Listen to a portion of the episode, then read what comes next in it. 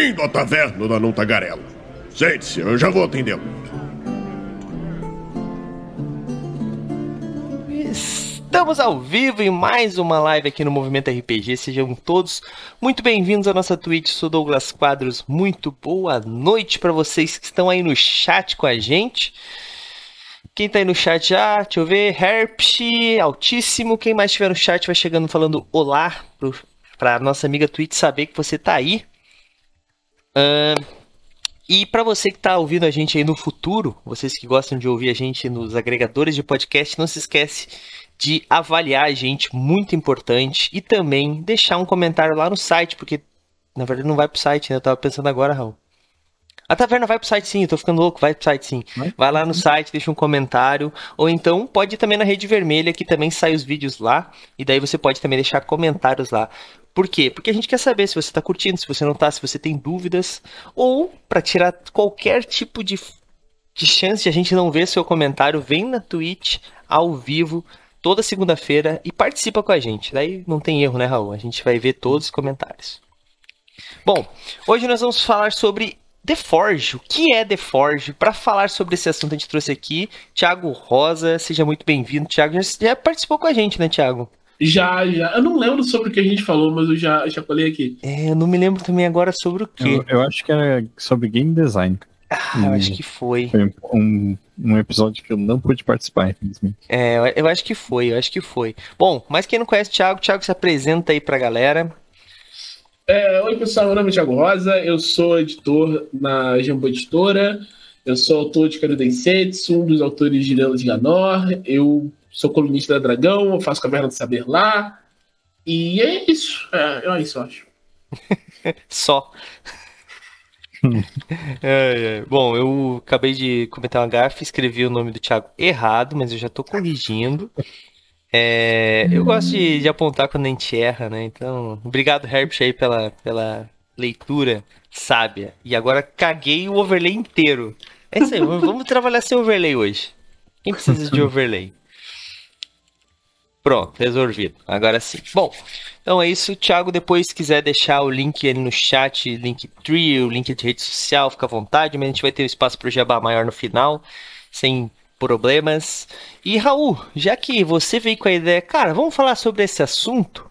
Apresenta aí, introduz o assunto nos nossos ouvintes. É, cara, na real, tudo isso faz parte de um plano, assim, que é que eu quero saber das coisas, daí convenço o Douglas a trazer gente que entende no podcast. né? Então, eu vi a thread do Thiago Rosa no Twitter, que fala sobre a, a Forge, e eu já tinha lido algumas coisas sobre a Forge na, na, na última fase da Dragão Brasil impressa, né? Quando quando o editor era o, o Silvio Martins, eu acho, depois da fase do, do Rede RPG ali, né? E que eles começaram a trazer artigos traduzidos, né? Tipo, textos traduzidos lá do Ron Edwards, né? De, de caras assim. Só que é, é, foi uma fase da Dragão Brasil que durou muito pouco tempo, infelizmente, né? Então, é, deu aquele gostinho, assim, né? Falava, tinha um texto que falava da teoria GNS, né? Do, do modelão que eles chamavam, né? E, e outras coisas assim. E, e, tipo, foi tudo isso que eu soube, assim. Daí eu vi a, a thread do Thiago bem mais completa lá, né? Aí eu dei o toque pro Douglas. Sou Douglas, eu acho que é massa. Inclusive, eu, eu, tenho um artigo na, na, Dragão já na versão digital, na atual que a gente faz, só uhum. sobre a GNS. Uhum, eu, eu lembro. não lembro qual foi a edição, mas foi uma. Porque, tipo, é... pulando um pouco, adiantando um pouco, né? Tem problema, porque é assim. Uma, uma das coisas que mais, mais persistentes da, da, da Forge é a GNS, né? Uhum. Porque, e, e, a gente costuma tipo, encarar a GNS sob um viés de, de game design, né? E, e, nesse viés, muita gente só fala, ah, tipo, tá superada a GNS, sabe? É uma ideia muito antiga, não, não quer dizer nada. Mas a gente continua usando os termos que a PNS e que a GNS gerou até hoje, sabe? Às vezes a gente nem sabe o que é GNS, vai falar, esse jogo é muito simulacionista, esse jogo é muito narrativista, principalmente narrativista. É o que mais pegou no, no povo, porque justamente é o que o Forte gostava mais. Então, tipo, a, a, a, o Forge pautou o jargão de RPG de um jeito que rompe a barreira do idioma, porque tipo, isso começa lá em inglês na Forge, se espalha, a gente fala em português, a gente não fala narrative, a gente fala narrativista, né? E isso já é maior do que qualquer contribuição que pode trazer pro, pro game design, sabe? Porque isso afetou, sabe, comunidades de jogadores, não só comunidades de game design, comunidades de pessoas que consomem e jogam RPG no mundo inteiro. Então, tipo, é, é uma contribuição até mais importante do que os jogos em si. Uhum. Inclusive, é, vários autores que participavam do, do Forge lá fizeram jogos importantes depois, né? Eu, eu sei que o Burning Wheel veio de, de lá, né? Tipo, o autor veio de lá. O Apocalypse World, que gerou aí a Apocalypse Engine, né? Que tem um milhão de jogos hoje, então... O, o Baker, do, do, Apocalypse World, ele era o, tipo, segundo em comando do, da Forge, assim. Ah, dá. Com, o Edward. Então, tipo, ele era bem fechado com, com o pessoal, assim. Uhum. E eles faziam um, um, um balcãozinho na, na Gen Con, né? Porque nenhum deles, pô, eles eram muito pequenos, né? Então, tipo, eles não conseguiam pagar o negócio. Tipo, faziam umas vaquinhas e iam, faziam, tipo, tinha editoras com, com, com seu, sua tenda na, na Gen Con e tinha a tenda do pessoal da Forge. E vendia os jogos todo mundo lá e tal, não sei o quê. Tipo, era todo, todo um rolê deles se ajudando. Show de bola. Acho que agora a galera tá, tá um pouco mais curiosa, mas vamos começar o que, que é The Forge? A gente, tá, a gente já sabe que é um, que é um fórum, um site, né? Provavelmente é um fórum. Vamos, vamos começar por aí. Eu fiz o, o, o, tive o prazer de não estudar nada, apesar de ter ficado curioso quando eu li a thread, para que eu servisse como aquela pessoa que realmente não entendeu bulhufas do que está acontecendo para aprender tudo com vocês. Então vamos lá. Primeiro, o que é o The Forge? É um site? É um fórum? É uma revista digital? É um impresso? é, tipo, tinha esse. Tem um site, né? O... Hoje em dia, acho que você ainda consegue acessar os arquivos. Eu não sei se ainda ainda estão hoje em dia, mas quando fechou o fórum, você ainda conseguia acessar os arquivos e ver como tinham sido as discussões na época, né?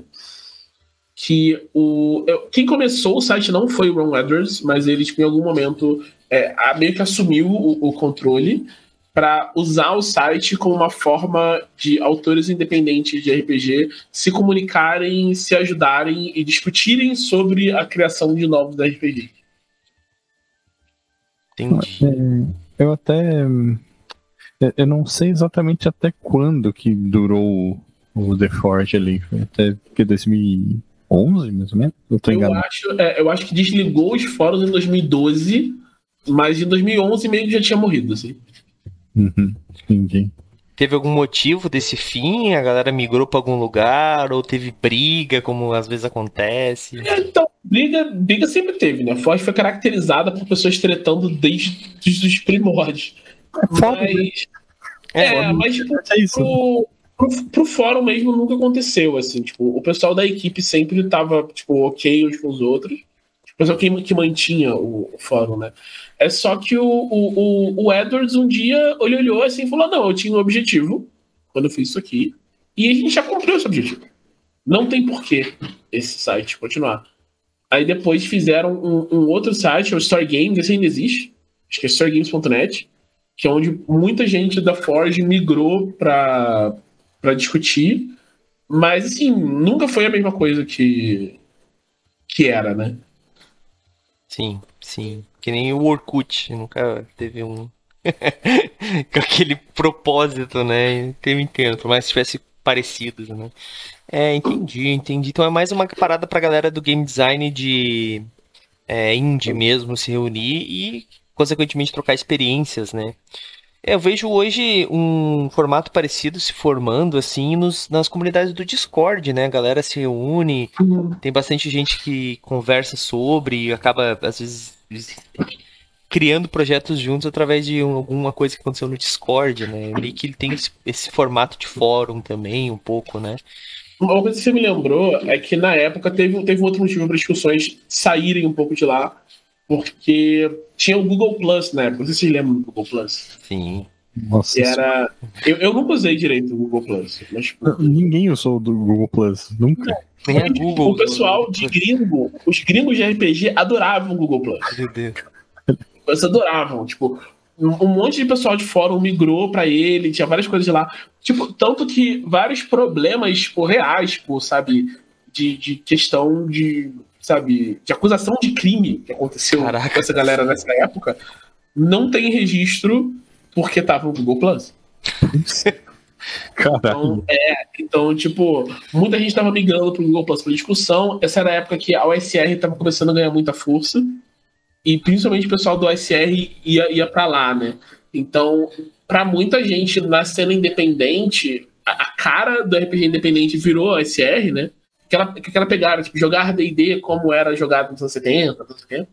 Uhum. E, e a ideia da Forge foi meio sumindo. Tipo, a Forge criou, tipo, é um pouco do que eu falei na- no, no, no fio lá no Twitter, né? Que o pessoal da Forge meio que criou pra si mesmo uma imagem de ser elitista, né? Porque eles discutiam muitas coisas e, tipo, tinha um jargão meio fechado, e eles falavam com todo mundo como se todo mundo tivesse que saber aquilo que eles estavam falando. Então, né, era, era meio difícil de, tipo, de conseguir interagir com ele se você não estava naquela comunidade desde o começo, né? É- Era uma coisa meio que fadada ao fim, em algum momento. Sim. Cada vez mais fechado. Porque é um bagulho que, pelo que eu tô entendendo, é um negócio que as pessoas. O RPG é meio assim, né? Tem muita gente que vive de RPG, que quer RPG pra sempre, mas tem muita gente que vive fases de RPG. E às vezes, quando essa galera que vai passando as fases de RPG vão saindo, o grupo que não era. não abraçava mais pessoas. Era fadado ao fracasso, né? Acabar um momento. Entendi. É, mas, mas, é, vocês falaram aí até sobre algumas coisas que surgiram lá, né? O Raul até falou, citou alguns nomes, e um desses foi esse tema, esse termo, né? Do, do RPG narrativista, do RPG é, sistema. é, Tu falou um termo exato aí, uma sigla, GNS. GNS. Não é gás natural, né? O que que seria? O que que seria esse GNS, cara? Quer falar, Raul? Essa eu sei, essa eu sei. Tá. É, seriam mais ou menos como se fossem as três áreas que o jogo de RPG pode abordar, que é o, o gameismo, que eles chamam, que seria a parte estratégica, digamos assim, competitiva, né? O simulacionismo e o narrativismo, né? E então a teoria é que mais ou menos em geral um jogo ele tá num ponto entre esses três assim, sabe? Né? Entendi. Tipo, tem uns que vão puxar muito mais pro simulacionismo, assim, deixar as outras áreas de lado, tem uns que vão tentar estar no meio e ser meio completos, assim, mas no, no geral são esses três, O, o simu- três abordagens. o simulacionismo seria o mais realista? Seria isso? Explica Não cada um aí, então, vai. Agora eu te peguei. o, o simulacionismo tem um pouco aquela ideia de, tipo, tu usar as regras para simular um mundo de jogo, sabe? Não necessariamente de ser realista. Hum, né? Então, tipo, tu pega um, um exemplo toscão, assim, até não sei se o Thiago Rosa vai querer me corrigir depois, mas tu pega aquelas tabelas de encontro aleatório de D&D, isso seria uma coisa meio simulacionista, porque tu tá apresentando uma maneira de categorizar em regras como seria aquele mundo, sabe? Um, entendi. o narrativismo seria. É um termo que a gente usa bastante hoje em dia ainda, né? Tipo, a, a regra servir mais a narrativa do que tentar simular o mundo ou é, criar um- uma competição estratégica entre jogadores ou entre jogador e mestre, né? Um, um exemplo que eu acho legal disso é o cult que a gente jogou aqui, né? O cult de Divindade Perdida. Que, que tem essa parada das regras procurarem trazer ganchos de, de é, coisas para acontecerem na ficção, assim, coisas para acontecerem na história, né? Uhum. E o gameismo seria essa parada do combate tático, assim, botar as miniaturazinhas no grid e tal, ficar pensando, GURPS. né, no, no turno, no modificadorzinho de mais dois, na estratégia de vencer o monstro, essa parada, assim. Mas o Thiago vai ficar melhor que eu, isso. Não, não, tá ótimo, falou perfeito. Quer dar um exemplo de cada um, então, aí pra nós, Thiago? Um exemplo desatuais, assim, ou tu acha meio. não gosta de ficar nichando as paradas? Não, porque o que acontece? É, a ideia da, da GNS é que, pelo menos tipo, dentro do, do, do modelo mais. tipo, era assim no começo. Tipo, o, o Edward propôs assim, aí ninguém tratava como ele propôs, aí ele parou de propor, propor assim. Aí ele fez um novo modelo, e no novo modelo as pessoas meio que ouviram ele. Porque a ideia é que todo RPG tem os três elementos. Dentro da concepção do Edward, se você não tem esses três elementos, se você não tem o G, se você não tem o N, se você não tem o S, não é um jogo de RPG. E essa é uma coisa que é muito discutida. Tipo, uhum. inclusive porque tem jogos que têm esses três elementos, as pessoas, tipo, os autores especificamente, explicitamente, dizem que não é RPG. Tipo, o, o Fiasco é, é, um jogo que o autor fala, isso não é um RPG. O, o, o Pulse do Encho, que é, que é brasileiro, o, o Encho ganhou vários prêmios de, de RPG internacionais com o Pulse. Se você pergunta para ele hoje, ele vai falar, não é RPG. Sabe? Uhum. Então tem, tem esse, esse lance. Mas, tipo, é, e quando a gente fala, ah, um jogo é narrativista, a gente só está usando uma, um atalho linguístico para dizer esse jogo é predominantemente narrativista. Tipo, dentre os três elementos, esse é mais forte desse jogo, sabe? E aqui no Brasil isso é uma coisa que sempre foi. Tem um jogo que, que meio que. É, ele se vende de um jeito e funciona de um, jeito, de um jeito um pouco diferente, que sempre gerou muita confusão com esse termo aqui, que é o vampiro. É tipo o vampiro antigo, né? Não a quinta edição. Uhum. Mas o, o, o, vampiro lá do, da, dessa edição mais. É, são, são todas as edições antes da, da, da terceira, não. Da terceira, uhum. não. Antes da quinta, que é atual. É, que você. Ele, ele vai falar o tempo inteiro pra você, se abre, esse é um jogo sobre história, esse é um jogo sobre não sei o que. Ele tá te dizendo isso muito, né? Uhum. E aí, quando você vai ler as regras, ele tá te dando, tipo, dizendo, ah, então, quando você quiser atirar em alguém com uma, um lança-granada, você vai fazer esse teste. Uhum. Quando você tiver, for jogar sua iniciativa, se estiver dentro de um tanque, você vai fazer esse teste. Então, tipo, ele meio que não. Não que ele não tenha mecânicas narrativistas, ele tem. A mecânica de natureza do vampiro é uma mecânica narrativista muito interessante. A mecânica de trilhas dele é uma mecânica narrativista super interessante. Mas ele é um jogo, como a maior parte dos jogos da época dele, muito voltado para o simulacionismo.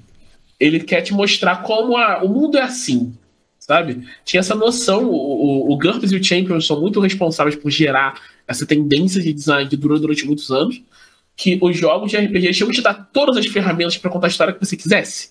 Uhum. E aí você acaba com essa, a famosa regra de cavar buraco.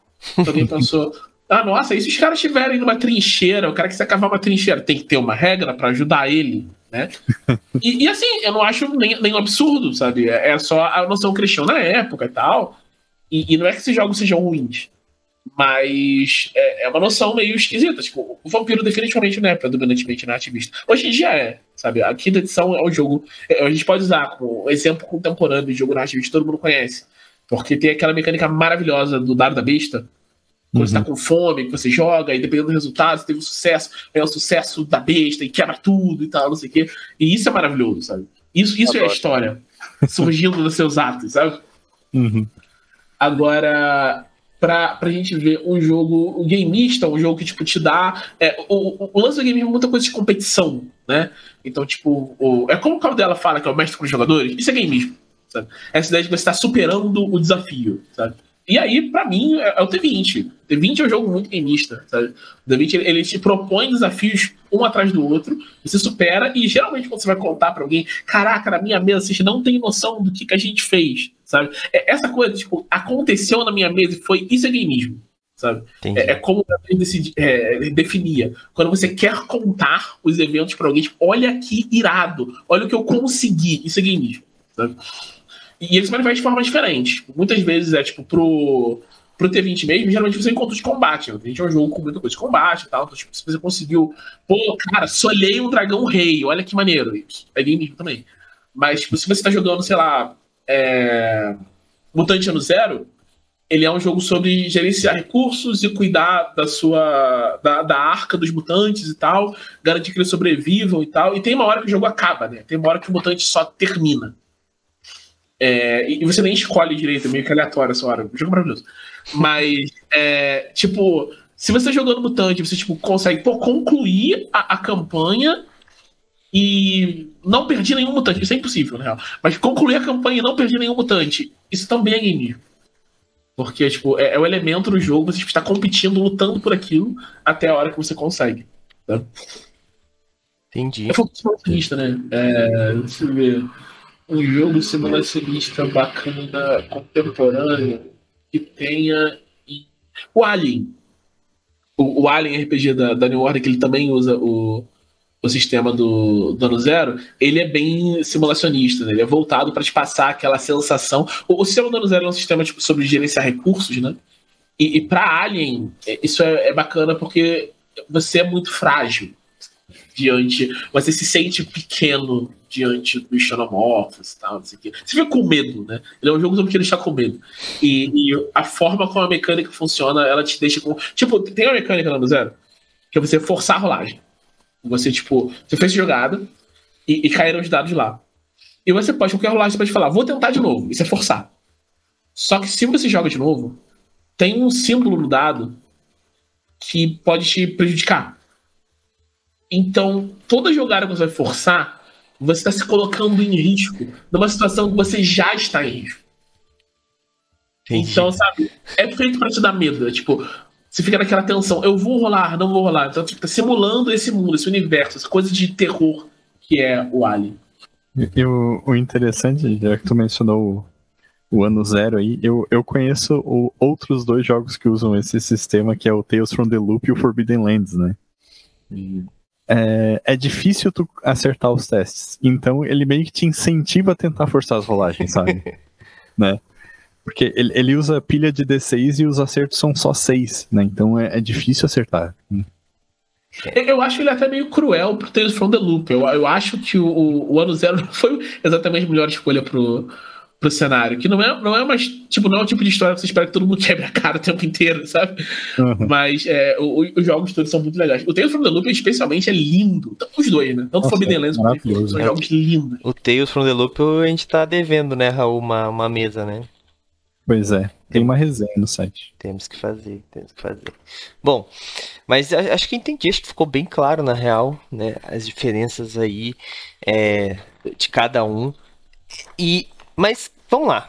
Tu falou, a gente tava falando de um, de um, de que, que surgiu do The Forge, né? E sobre esse problema de elitismo que tu falou e tudo mais. É, o que mais que, que, aconteceu lá, mano, que a gente pode dizer que influenciou de alguma forma o RPG como ele é visto hoje e como ele é jogado também e criado, né? Porque era uma comunidade de game design, né? Além dessa questão, né, da, da, da do GNS aí. Tem a, a, forma de publicação independente, né? A popularização da publicação independente veio na Forge. Esse era o grande objetivo do Edward, né? Era, tipo, convencer as pessoas a publicar seus jogos de uma forma que não fosse só imprimindo eles. Tem até uma história engraçada sobre isso, que tem um, teve um, tem um post famoso no, no Forge, que é, o título dele é Fantasy Heartbreakers, que é o, o Edwards falando que ele é, foi procurar vários jogos independentes que foram, tipo, pessoas que publicaram sozinhas nos anos 70 e 80, sabe? Gente que só, tipo, juntou os negócios, foi pra gráfica, imprimiu, tipo, gastou um dinheiro do próprio bolso pra publicar os jogos, os jogos tipo, não, não fizeram sucesso e tal, a pessoa não conseguiu. Ih, acho que ele caiu. Voltou. Caiu? Se.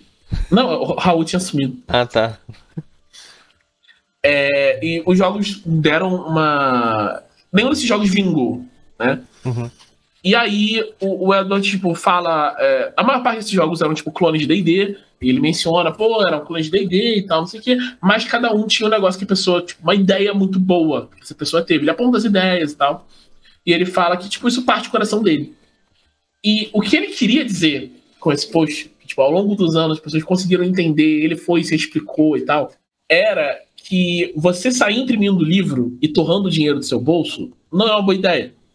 Porque você não sabe se vai conseguir vender, é um investimento muito grande, de repente isso não vai dar retorno financeiro de jeito nenhum. Então, sim, talvez não seja bom você fazer isso de primeira. Era isso que partiu o coração dele. Sim. Só que as pessoas entenderam, esse jogo é ruim porque é cópia de D&D, logo isso parte do coração. Ai, meu Deus. E aí, durante muito... Ainda hoje, tem gente que usa é, Fantasy Heartbreaker para falar, tipo, um jogo é, é a cópia de D&D, sabe? This is just Heartbreaker, sabe? Você não, é... não, não entendeu o propósito do bagulho, tá ligado? Pois é. E, e, qual é o lance da, da Forge? Era, tipo, apresentar formas alternativas de publicar o seu jogo. Tipo, publicação só digital, venda digital, que era uma coisa que, tipo, nossa, vender arquivo digital não era um, um colher época. Gente independente vendendo PDF, sabe? Não era uma coisa que passava pela cabeça das pessoas na época. Eles estavam, tipo, martelando essa ideia. Tipo, pô, isso aqui tem o seu trabalho, isso aqui tem as suas ideias, você colocou tempo, suor e lágrimas aqui, sabe? Você merece receber dinheiro para fazer isso? né? Eu, eu, eu acho engraçado que, tipo, a comunidade do RPG até hoje, assim, evoluiu infinitamente. Agora a gente talvez venha aí a tendência de onde surgiu, mas, tipo, a comunidade do RPG brasileiro hoje, eu acho que muito para essa essa fase que a gente teve, que a gente não pode negar, que de, de, falta de RPG no Brasil, assim, não era nem que tu não queria comprar ou não tinha dinheiro, não tinha para vender em alguns lugares, a galera xerocava livro, não tava nem aí, tem muitos livros que não existe PDF, mas existe PDF, se é que tu entende, porque a galera escaneava folha a folha, eu, hum. eu, tenho um amigo que ele perdeu um livro de D&D nesse nível, assim. Ele pediu para escanearem o livro e destruíram o livro dele. Daí a mulher falou assim, tá, mas como é que você queria que eu escaneasse se não fosse para descolar as páginas? Ele chorando, contando a história pra gente, tá ligado? Então, então é uma questão que é, acho que a nossa comunidade hoje em dia ainda tem um pouco de receio, assim. A gente, um dos prêmios que nós damos todos os meses, eu vou explanar aqui mesmo os patronos, hein? Um dos prêmios que nós damos todos os meses é a possibilidade de o patrono escolher uma editora e escolher um livro da editora pra gente falar com a editora e conseguir o PDF. A maioria das editoras liberam, algumas não liberam alguns livros específicos, alguns livros não têm PDF, mas a maioria libera. E a galera fala assim: ah, não precisa. Eu fico. Como assim, mano? Tu ganhou um prêmio, é só ir lá e pegar, vai ficar vinculado à tua conta, um PDF. Ah, mas o PDF eu consigo por aí. Eu falei, não, mano, não, não faça isso. Tipo, não é assim, sabe? Tipo, tem que entender. A galera às vezes esquece que, tipo, ah, mas o arquivo vai sair impresso, o cara já vai estar ganhando dinheiro. Sim, mas ele escreveu aquele bagulho de qualquer forma. Então vou vender um. O segundo eu não preciso mais receber, eu já vendi um. Não é assim que funciona, tá ligado? tipo, não faz sentido essa lógica dos caras. Não, e, e é. até quando você tá, tipo, disponibilizando um PDF gratuito, a pessoa pensa, ah, vou pegar um piratão, não vou baixar do site. Tipo, você tá sempre editando, ajudando a editora se você fizer isso. Claro. Porque aí você consegue, tipo, ver quantas pessoas estão baixando ver tipo, de onde as pessoas estão baixando. Então, tipo, digamos que tipo, a gente descobre que tem um, um jogo, sei lá. Um de 3DT, um suplemento de 3DT que ele vendeu horrores no Ceará. Sabe? Por algum motivo, um monte de pessoas do Ceará compraram esse, esse suplemento. Quando chamarem a gente para um evento no Ceará, eu a gente pensar, ah, não vamos porque o custo é muito alto, a gente pensar, pô, vamos lá, a gente pode vender aquele 3DT que o pessoal gosta muito. Sabe? Sim. E a gente consegue ter esses dados. Isso é muito importante para a história. É bom para todo mundo que a editora saiba essas coisas. Sabe? Sim. Só que se você baixar no Piratão, ninguém fica sabendo de nada. É, e, e também tem aquela questão, né? Tipo, a, a tu, tu por mais que seja um download gratuito às vezes, né? O, o, Raul pode dizer aí o quanto o amigo dele ficou feliz. O Raul tem um amigo que escreveu um RPG inteiro e tinha colocado em alguns lugares para fazer download, mas recebia muito feedbacks, né? A gente, a gente colocou lá na nossa loja e o RPG é gratuito. E galera baixando, e elogiando, e agradecendo, e fazendo doação pro cara. Cara, não é simplesmente pela grana às vezes. Às vezes o cara faz porque ele quer fazer, só que se você olha e baixa em outro lugar, não capta aquele lead, né, aquele e-mail e tal, o cara nunca vai saber quantos downloads teve, que outras pessoas. Isso que o Thiago falou. É... Não, mas cita pelo nome, né? O Simulacro Umbra. É, o Simulacro Umbra. Tipo, Vou aproveitar cara... e botar o link ali. Boa. E daí, tipo assim, o que que acontece? O cara fica feliz, pô, essa galera realmente tá vendo meu livro. É, é uma, um problema que a gente tem com a gente que trabalha com, com blog, né, com site que é isso, né? Uh, os autores no começo não tinham acesso à quantidade de acesso que tinham nos posts deles. E antes era só pelos comentários, mas a galera hoje em dia não comenta mais em site, em blog, coisa assim. Antigamente tinha uma cultura muito maior. E daí o que acontece? A galera ficava desanimando. Daí o que, que eu fiz? Eu instalei um plugin que a galera consegue ver quantas visualizações teve e, tipo, dá uma animada no cara, sabe? Só de saber que você tá vendo aquele conteúdo. Então, assim, às vezes não é pela grana, é pela e nem pela visibilidade para ser famoso, mas é para saber que aquele teu conteúdo está sendo acessado, né? É, uma, uma das coisas que o, o João, né, o meu amigo escreveu esse jogo, que, que ele comentava tipo assim, pô, eu, eu não queria nem ganhar dinheiro, só queria que as pessoas jogassem, sabe? E aí eu lembro que uma vez na, no canal do Discord lá do Recanto, Recanto das Trevas, né, nossos parceiros, eu vi uma mesa do, do RPG dele, assim, tá ligado? Aí, tipo, caralho, que foda. Printei e mandei pra ele, assim, ele ficou feliz da vida. É, então assim. Ah, Douglas, mas as editoras. Então, então tá, vou fazer só, só pra independentes, mas para as editoras não. Gente, as editoras do Brasil. É um monte de autor independente trabalhando dentro das editoras do Brasil, gente não sei, essa lógica de nós contra eles, tá ligado? Tipo, não existe isso. Se nós formos contra eles, eles não imprimem, não escrevem mais livro, não fazem mais a parada, não faz mais evento. Daí ficamos sem RPG de novo. A gente volta pra década de 90, quem tinha dois RPGs, se tu não gostasse, fazia o teu próprio. E é isso aí, não vai fazer, né? Por causa que não pode ter outro então, tipo, é, essa, essa galera tem essa, esse pensamento, né? Mas voltando ao tópico, né? Tipo, é legal saber que esse tipo de iniciativa veio, né, de uma comunidade de game designers. É, e, cara, sinceramente, tem. Eu, eu tenho um monte de livro aqui atrás. Eu vou ser sincero com vocês aqui, vou abrir meu coração. Raul sabe que eu não gosto muito de ler livro no computador, né? Até meio, todo mundo fala, compra um Kindle. Não foi o caso ainda. Não gosto de ler livro no computador. Só que RPG eu prefiro ler no computador. Por um motivo. O livro é grande normalmente. E ele é bonito. E tu não quer que a capa, eu pelo menos que sou chato, não quero que a minha capa fique quebrada. Então o que, que eu faço normalmente? Eu compro o livro e compro o PDF. Daí eu olho o PDF e deixo meu livro bonitinho na estante, tá ligado? então assim, e sem contar uma outra questão. Pô, cara, eu tô. tá foda e tal, tô numa situação financeira difícil e tal, mas eu gosto muito desse RPG e queria apoiar. O PDF tá aí, mano. O PDF tá aí para te apoiar o autor que tu acha legal, a editora que tu acha bacana, ao mesmo tempo um preço justo normalmente, né? Não vamos fazer PDF também a 80 reais, né, gente? 100 reais um PDF é sacanagem, né? Mas tudo bem. Então tem, tem tudo isso, né? Cara, muito legal saber que, que veio daí, mano. Veio muito, muito bacana. O que mais? que mais aí, o, o Thiago? Pô, aí tem, tem jogos específicos, né? Tirando isso, essa ideia da publicação, a, a mudança no jargão, tipo. O, a, a, ideia não tem isso, é a ideia de teoria do RPG, a ideia de pensar game design para RPG, em vez de ser. Tipo, porque tem isso, né? Na época que a Forge começou, a gente estava no começo de pensar RPG com game design. Né? Antes da terceira edição, não existia isso. Você não era game designer, você era escritor sabe? Uhum. As regras eram uma coisa, ah, a regra você faz uma regra aí, sei lá. Ninguém estava muito preocupado em, em experiência de usuário, em, em, determinar objetivos. Ninguém entendia direito game design, até porque game design como um todo não era um, uma, lá, uma disciplina formal como é hoje em dia, na época, né? Uhum. Isso foi se formando aos poucos, e nesse caso não é por causa do RPG, é por causa da ascensão do videogame o, e, e, depois, bem, bem depois, bem mais recente isso, né? Do retorno do, do, do board game, do crescimento do board game moderno, que o, o, game design foi, sabe, adquirindo essa estrutura, né? Que a gente, em algum momento, os autores, os antigos autores de, de RPG começaram a estudar isso para melhorar seus, seus próprios RPGs. E o, o primeiro grande jogo que foi feito nessa linha, né?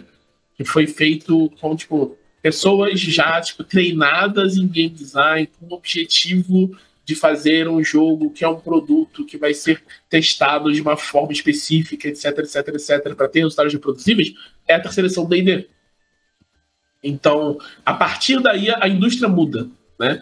E a Forge ela já vem nesse momento, né? Já vem nesse momento de entender o game design como uma coisa que existe no RPG. Só que não existe game design para RPG. Né? Você entende, você aprende game design, mas tipo, como você vai aplicar isso no RPG, que é um jogo diferente? Né? Como você vai aplicar isso no, no RPG, que é um, um, tipo de jogo que ele é por natureza incompleto. Ele não chega pronto pro, pro jogador, né? O mestre tem que cumprir, tem que preencher lacunas e tal para o jogo funcionar. Então, todas as discussões vão nesse sentido, tipo, construir que essa ideia de que RPG é um jogo incompleto surge na Forge também, sabe? São eles que propõem, tipo, olha só, o que o jogo, o que o RPG tem de diferente, sabe? O que torna uma coisa RPG? Esse tipo de discussão acontece com eles. Tem as pessoas adjacentes ali que não eram, tipo, parte da Forge, mas participavam um pouco, tipo, John Wick, que é o autor do Sétimo Mar e tal, que ele tinha essas ideias também, né? Hoje você perguntar pro John Wick hoje se D&D é um RPG, ele vai dizer que não. na, na definição dele não é um RPG. que você pode jogar de forma efetiva sem precisar interpretar seu personagem. É verdade. É triste, mas é verdade. então, é aquela, tipo. Mas assim, é a definição dele, né? Não é nada, tá falando nada fechado. Mas e, e tirando, tirando isso, tem os jogos específicos, né? Muitos jogos que são grandes hoje em dia, tipo, o, o, o PBTA hoje em dia é, tem o, o, maior financiamento coletivo de RPG do mundo de um jogo PBTA. E, e, veio da Forge, né? Foi o tipo, Avatar, não foi? Foi Avatar, foi Avatar Legends. Isso aí tô ansioso pra vir pro Brasil, né, Jambo? O quê? Né? O quê? É.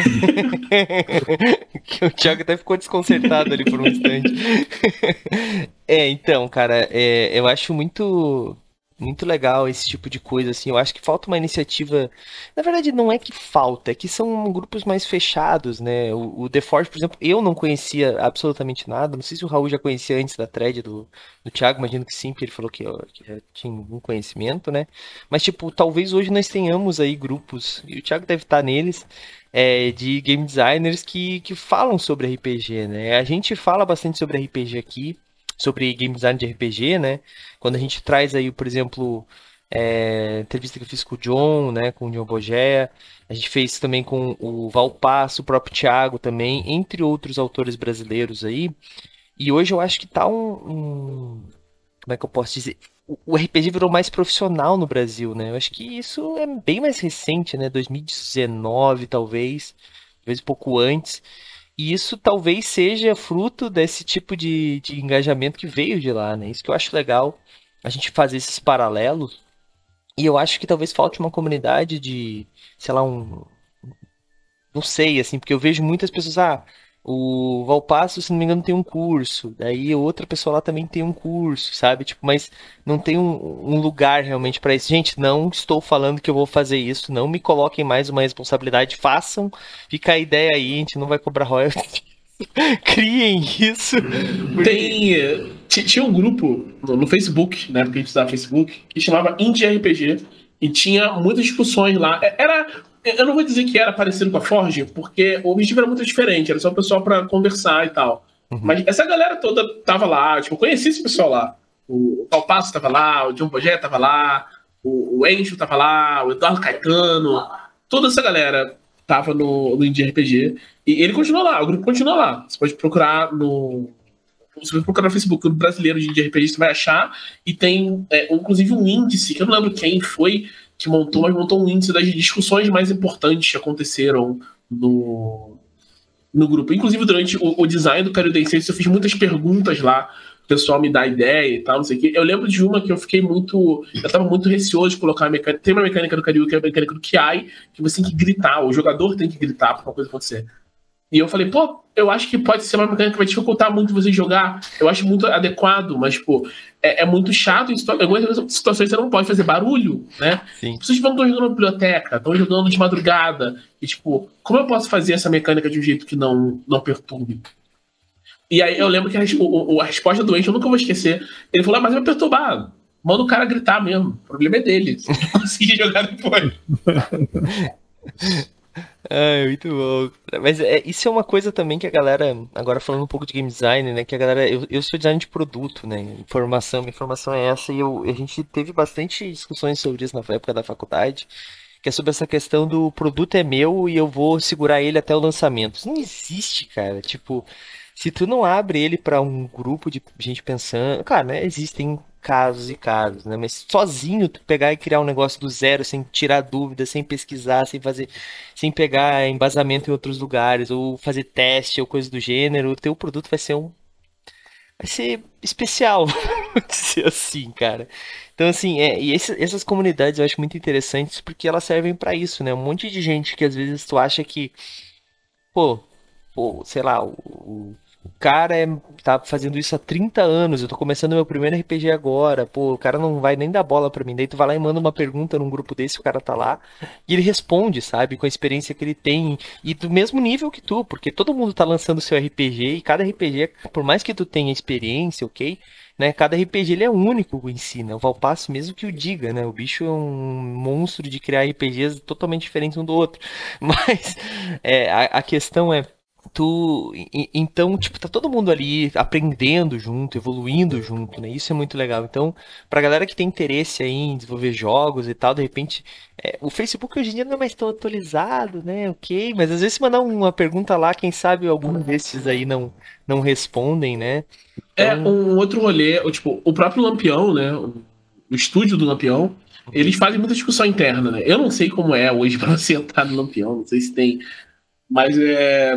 Tipo, eles são muito solícitos no geral. Se você perguntar pro Valpassos, pro Rafão, pro Bernard, para todo mundo que, que, publica pelo, pelo Lampião, eles já vão te ajudar, vão te dar a maior força e tal, não sei o quê. Então, tipo, e geralmente, às vezes, só conhece alguém e você quer, tipo, ter uma pergunta, tem uma dúvida, quer mandar uma DM perguntar, sabe? Tipo, quer mandar uma DM pra mim, perguntar um negócio, não tem problema. Você, de repente demora, porque a gente demora pra ver, tô ocupado e tal. Mas assim, cara, eu não conheço ninguém que não seja acessível de, da cena de, de RPG, sabe? Tipo, você, você quer falar com a pessoa semana e, tipo, se ela tiver tempo, ela vai te responder e aí é de boa, sabe?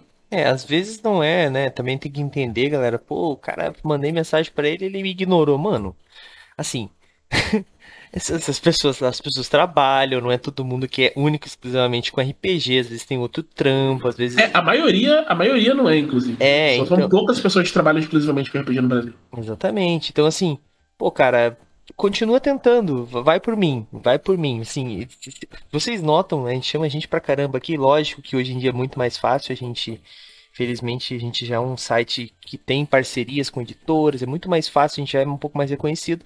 Mas quando a gente começou, eu, o Raul lá escrevendo sobre coisa que não nem existia no Brasil direito ainda, tipo, Cara, era mandando 3, 4, 5 e-mail. Ô, oh, lembra de mim e tal. E daí uma hora o cara fala, putz, cara, é verdade. Pô, teu e-mail sumiu aqui. O Eduardo Spor, um exemplo que eu gosto de dar aqui, que participou com a gente. Que ele é um cara super, cara, sempre ferrado de tempo. Mas ele tira um tempo para responder as tuas dúvidas. Ele tirou um tempo para gravar. Um... Ele gravou um dicas pra gente, né, Raul? Uhum. Foi, né? Um, um, dicas e um tá com a gente, né? Exatamente. Então, assim, pô, cara, é... lógico que eu tô usando um exemplo aí, mas, por exemplo, o Valpassos. O Valpassos, cara, eu não sei como ele tem tempo de comer, se ele, do jeito que ele escreve. É, ele, ele não dorme, é. é a única explicação. Ele não dorme. o Thiago também aí, no meio de, uma, de um lançamento da Jambô também, aqui participando com a gente. Então, assim, cara, é, só vai conseguir não se tu nunca tentar, tá ligado? Claro, não vai não fica todo dia mandando mensagem tipo a cada 10 minutos. Ou cara, ou me responde, ou não seja inconveniente, manda uma mensagem. Às vezes o cara demora, depois de, sei lá, uns 4 dias manda outra. Opa, se puder ver, só para confirmar se viu meu e-mail, coisa do gênero, ou, ah, viu meu, minha mensagem, e, tipo, tenta por outras formas, né? A maioria das pessoas dos autores tem algum e-mail público, mas todos têm Twitter, Instagram, tenta por diferentes redes, por exemplo. Não sei se eu deveria falar isso, mas a melhor forma de falar com o Valpassos é pelo Instagram. É a melhor forma de falar com ele. Né? O Thiago, por exemplo, é o Twitter, até onde eu sei. Né? Então, assim. É então, é, é, aquela questão. É, o Antônio Espíndola falou muito bem ali, ó. É o famoso não seja babaca, mas persista. É exatamente o ponto, cara.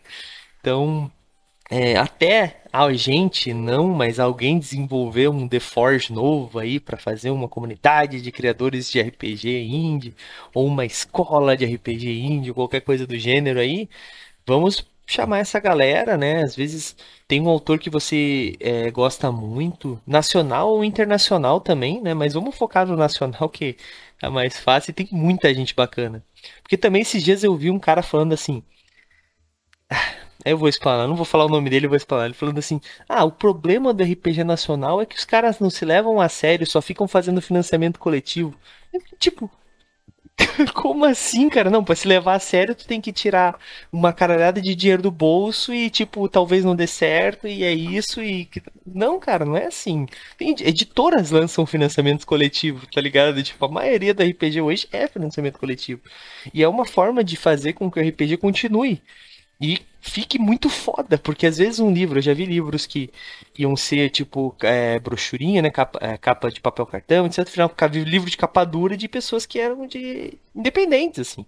Porque o livro cresce à medida que o público pede. Isso que é muito bacana. É a gente dando, tendo nosso poder de compra, tá ligado? Tipo, não, eu quero esse teu livro, tá aqui, pega o meu dinheiro aí, ó.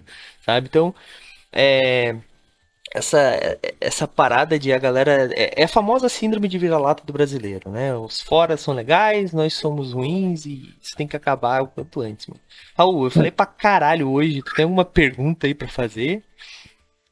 É, é só fazer um, um, mais um comentário sobre coisas que surgiram no, na The Forge que eu acho interessante. No, num dos, te, nos textos mais conhecidos lá, né? Que é o Sim, o Sistema Importa, do do Ron Edwards, além da, dele falar dessa teoria GNS, né, ele também fala de um pouco de design de sistema, que eu lembro que eu achei muito legal isso, porque eu nunca tinha pensado nos termos que ele bota lá, né, que são...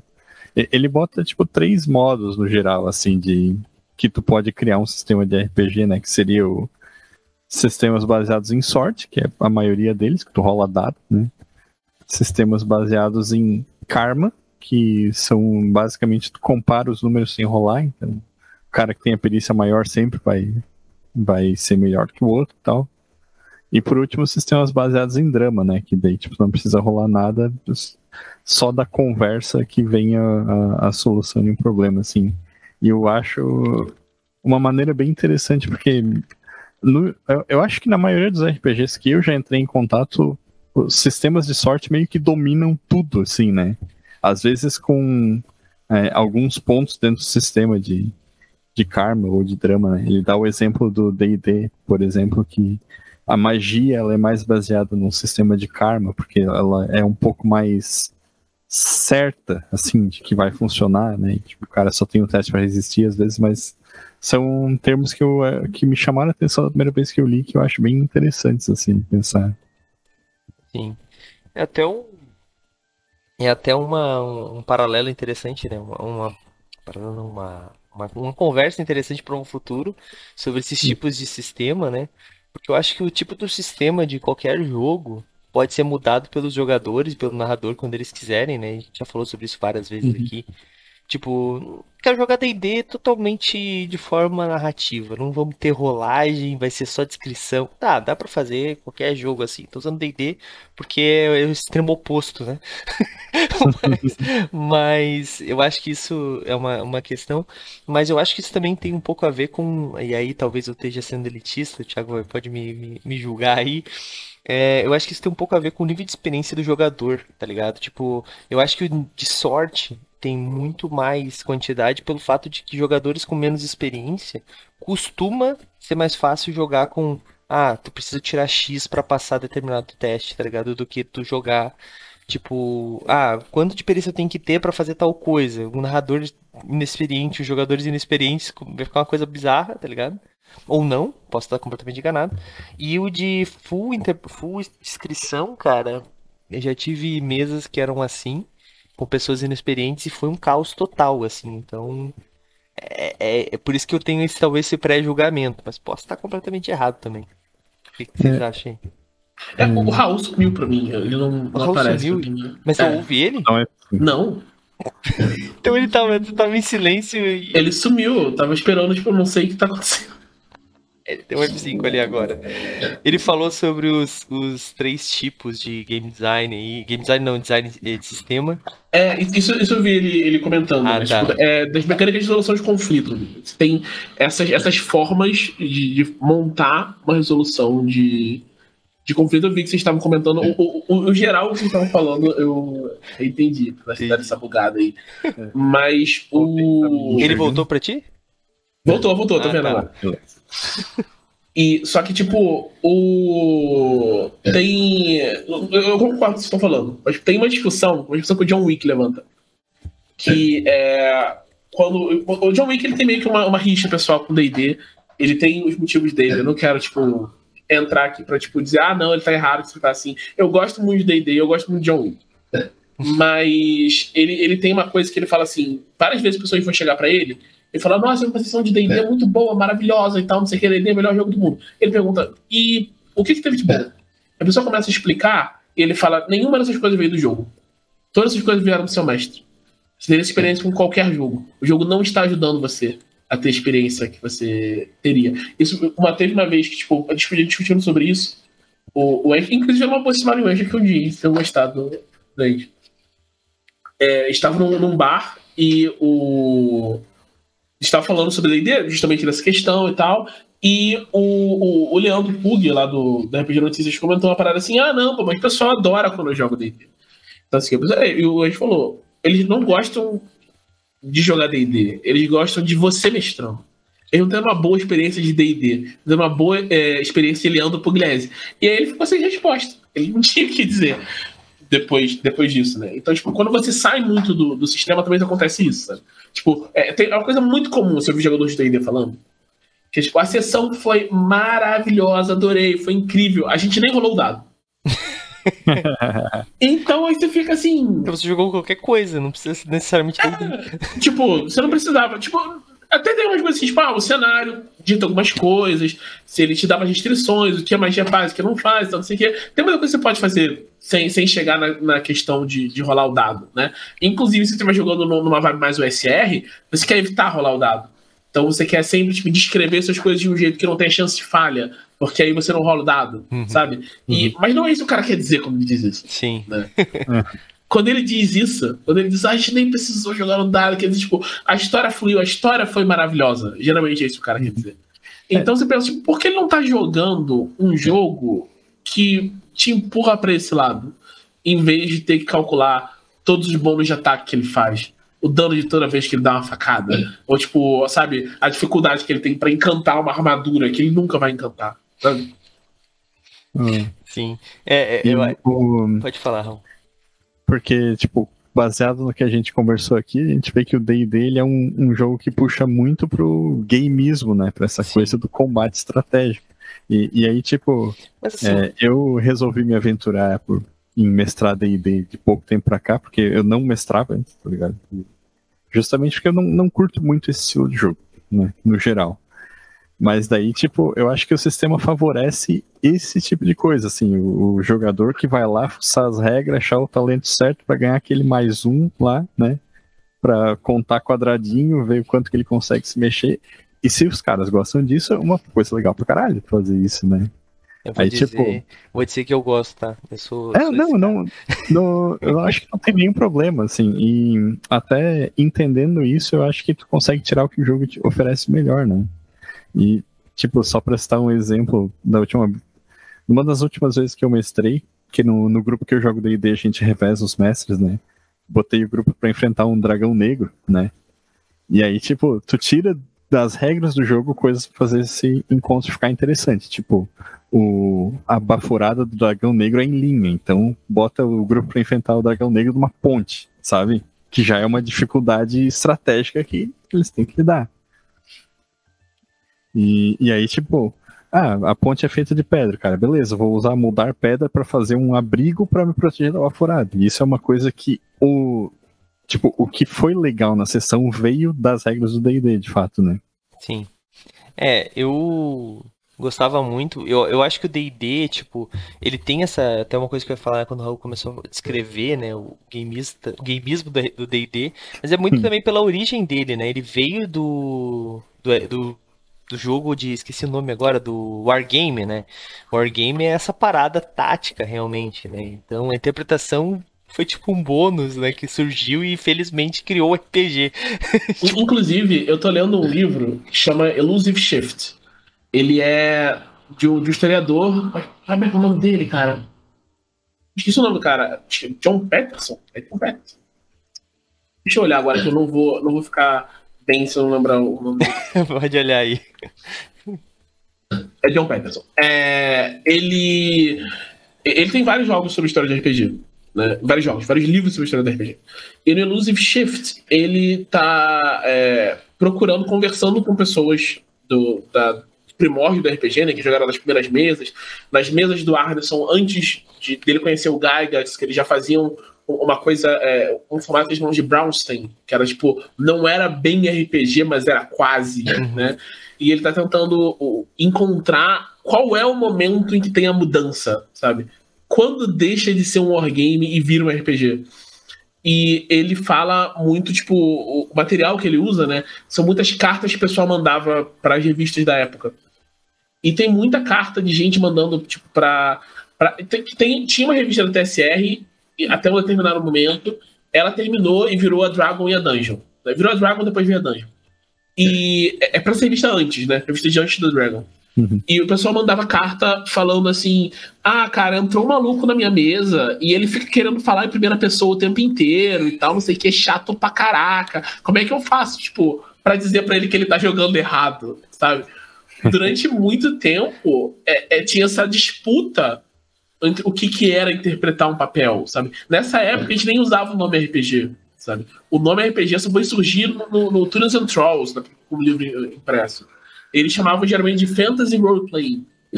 E ficava aquela. O, que- o que, que é o, o, o roleplaying? Sabe? Tipo, pra, na cabeça. Tipo, a gente sabe hoje em dia porque o, o, o Gygax falou nisso antes. Felizmente chegou, chegou a falar sobre isso antes de falecer. Que ele fala que é, para ele, o, o role é só o seu papel na party, sabe? Your role is being a fighter. É isso, sabe? Esse é o seu role. Você é o cara que bate. Aquele é o cara que pensa. Aquele é o cara que explode coisas, sabe? Vocês estão juntos e realizando desafios. Ele era contra essa coisa do teatral, Sim. sabe? E a- coisa mudou muito. A gente não vai sair outra gente eu começar a falar muito disso. Mas, tipo, é, isso foi mudar de verdade com Dragonlance, quando vieram o Laura Hickman, fizeram Dragonlance, Ravenloft. Isso mudou o jeito como a gente pensava em aventura, o jeito como a gente pensava em RPG. Mas até ali era muito esse rolê, sabe? E isso, claro, que, que influencia tudo. Né? Tipo, são, é um jogo que durante é, anos era feito não só reforçando a questão de tipo, vencer desafios e tal, não sei que. No começo, mais sobre juntar tesouro acima de tudo, né? Hoje em dia, o o- o DD, a maior parte dos jogos de fantasia medieval, o T20 mesmo, assim, é, são jogos de superar desafios. né? Na época do Gygax, eles eram jogos de é, acumular tesouro. Que é mais o SR, Sim. né? É o famoso SR. É. Se tem um, um obstáculo na sua frente, é outra história, tipo. Mas não é uma questão, tipo, é, é maneiro eu vencer o, o, o troll na espada, sabe? Tipo, se eu tô jogando T20 aparece um troll, eu falo, pô, maneiro, vou encher ele de espadada. Se eu tô jogando o o D&D dos anos 70 e aparece um troll, eu vou me esconder. Porque eu não tenho vantagem nenhuma. Eu não ganho. Sabe, o combate não, não tem mecânicas interessantes pra engajar no combate.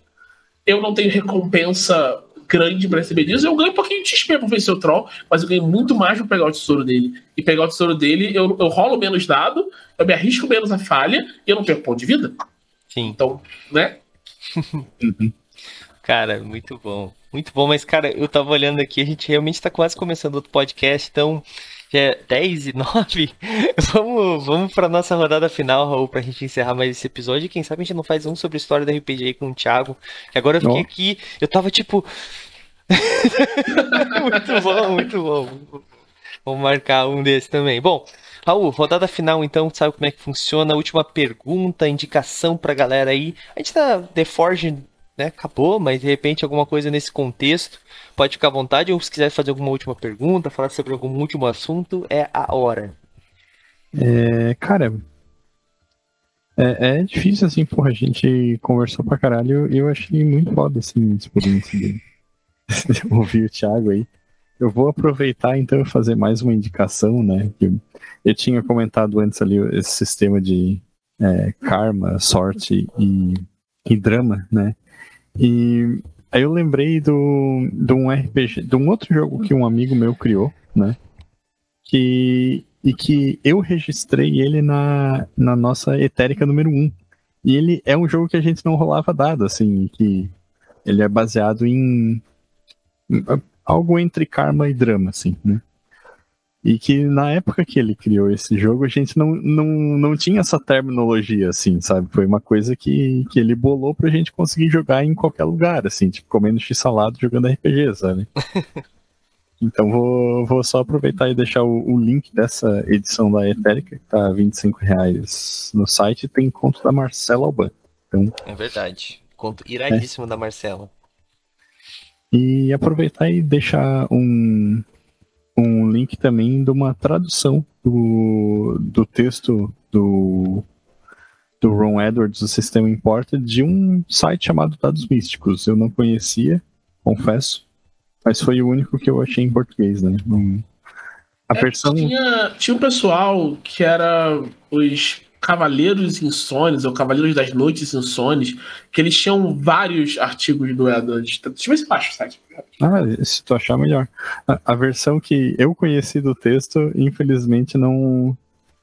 Não, não tá mais disponível porque tava na, na Dragão Brasil impressa, assim, dessa, das antigas lá, né? Com tradução da Maria do Carmo Zanini. Olha aí. Olha aí. Era na, na época editora da Devir, né? do- Raul, da então, linha do Mundo das Trevas. Enquanto- Então é isso. enquanto o Thiago faz aí a, a busca dele rápida, é, faz teu jabá já, aproveita e já engata. É, cara, eu não tenho jabá pra fazer essa semana. ainda. Mas é, vou aproveitar e fazer um jabá pro financiamento coletivo do Saigyoujin BRPG, da Retropunk. Tem. Isso pra quem tá vendo ao vivo, né? Tem mais dois dias de financiamento e ainda não bateu a meta. Então, Corre lá, galera. RPG é muito da hora. é, pô, tá legal pra caralho. A gente jogou sexta-feira, né? Começamos nossa campanha. Porra, um jogo muito, muito da hora, cara. Curtindo pra caralho. Show de bola. Show de bola. Então, link no chat ali. E o Thiago também mandou ali no chat. Os Cavaleiros. Como é que é? Os Cavaleiros Insones. Show de bola. É, Cavaleiros das Noites Insones.